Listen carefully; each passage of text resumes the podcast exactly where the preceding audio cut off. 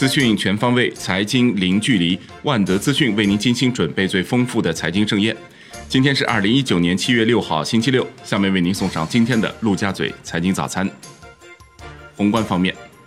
广东明确三步走建设大湾区。第一步到二零二零年，目标是粤港澳大湾区建设打下坚实基础；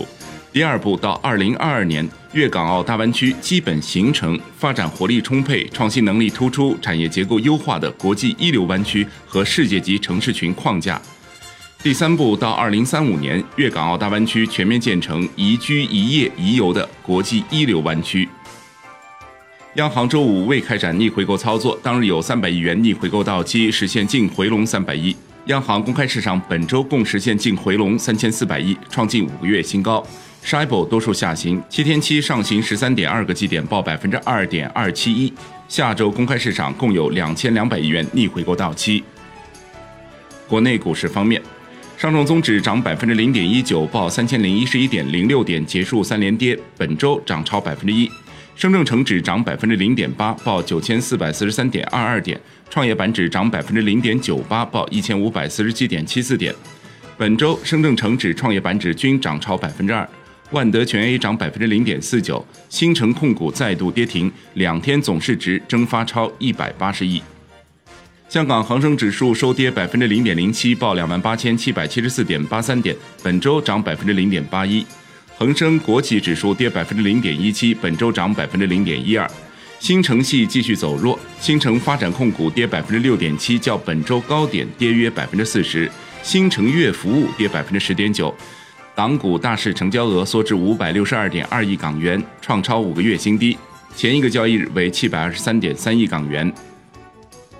上交所称，将于七月二十二日举行科创板首批公司上市仪式。已获证监会注册批复的二十五家公司将成为科创板首批挂牌上市公司。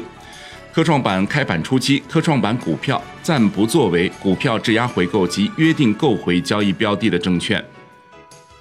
证监会称，康德新虚增利润一百一十九亿元，拟对康德新及主要责任人顶格处罚，并采取终身市场禁入措施。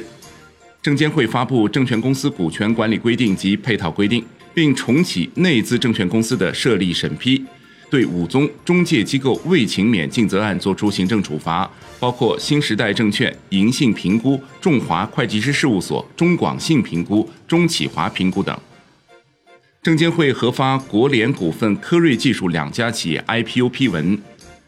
证监会披露，微星生物、安恒信息、利源亨、博储电子、金城股份、世纪空间申请科创板注册企业的注册状态为进一步问询中。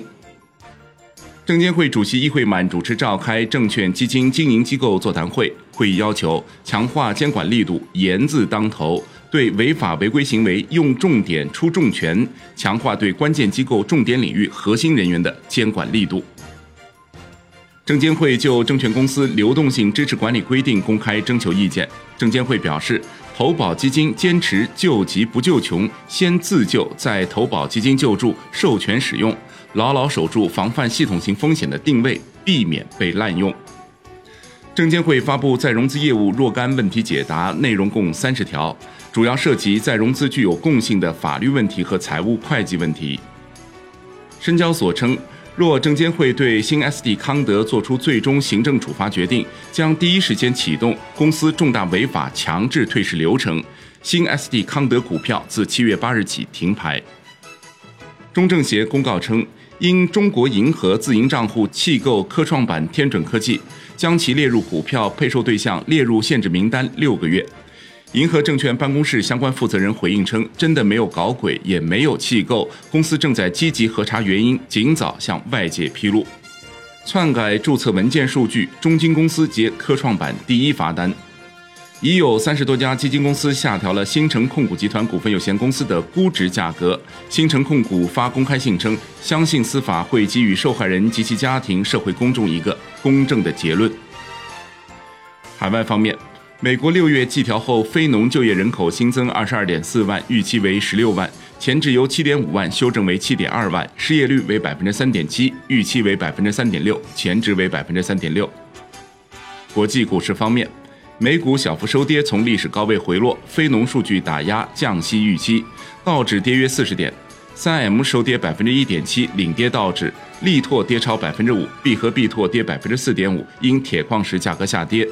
截至收盘，道指跌百分之零点一六，报两万六千九百二十二点一二点；标普五百跌百分之零点一八，报两千九百九十点四一点；纳指跌百分之零点一，报八千一百六十一点七九点。欧洲三大股指集体收跌，德国 DAX 指数跌百分之零点四九，报一万两千五百六十八点五三点；法国 C C 四零指数跌百分之零点四八，报五千五百九十三点七二点；英国富时一百指数跌百分之零点六六，报七千五百五十三点一四点。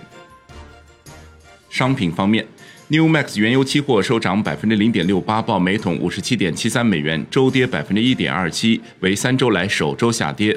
欧佩克上月石油产量降至五年来新低，因美国制裁和减产协议。Comex 黄金期货收跌百分之一点三九，报每盎司一千四百零一点二美元，周跌百分之零点八八。Comex 白银期货收跌百分之二点零九，报每盎司十五点零一美元，周跌百分之二点一三。因非农报告强劲，令美联储降息压住降温。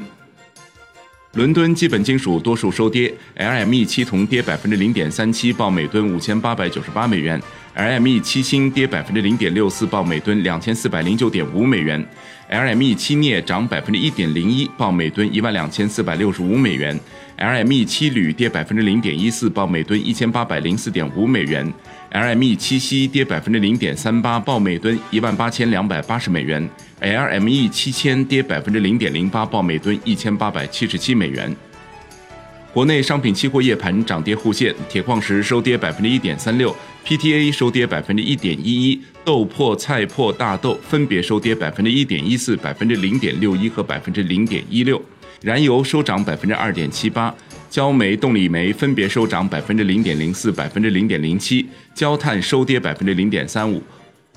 由中国主流钢企作为成员单位组成的进口铁矿石工作小组目前已经成立。工作小组在一定程度上正是因铁矿石2019年上半年大幅涨价的问题而设立。该工作组组长单位为宝武集团，成员单位则包括宝武、鞍钢等中国最主流的钢铁企业。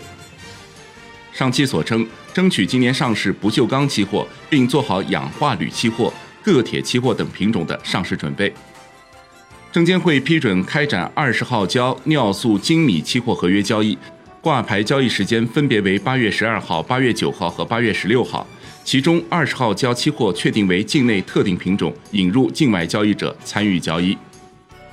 永安期货发布澄清公告称，公司依法合规开展各项金融许可业务，不存在恶意操纵期货市场的情形，不存在因涉嫌操纵期货品种遭监管调研的情形。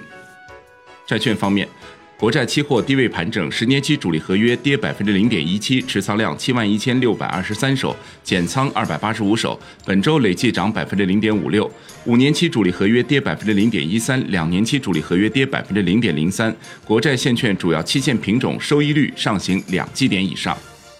不仅地方政府新增债券实行限额管理，再融资债券同样实行限额管理，防范债务风险。近日，一些省市在年终预算调整报告中首次披露了财政部对当地再融资债券发行规模进行限制。外汇方面，在人民币对美元十六点三十分收盘报六点八七八一，较上一个交易日跌八十个基点，本周累计跌九十八个基点。人民币对美元中间价调升八个基点，报六点八六九七，本周累计调升五十个基点。以上就是今天陆家嘴财经早餐的精华内容，感谢您的收听。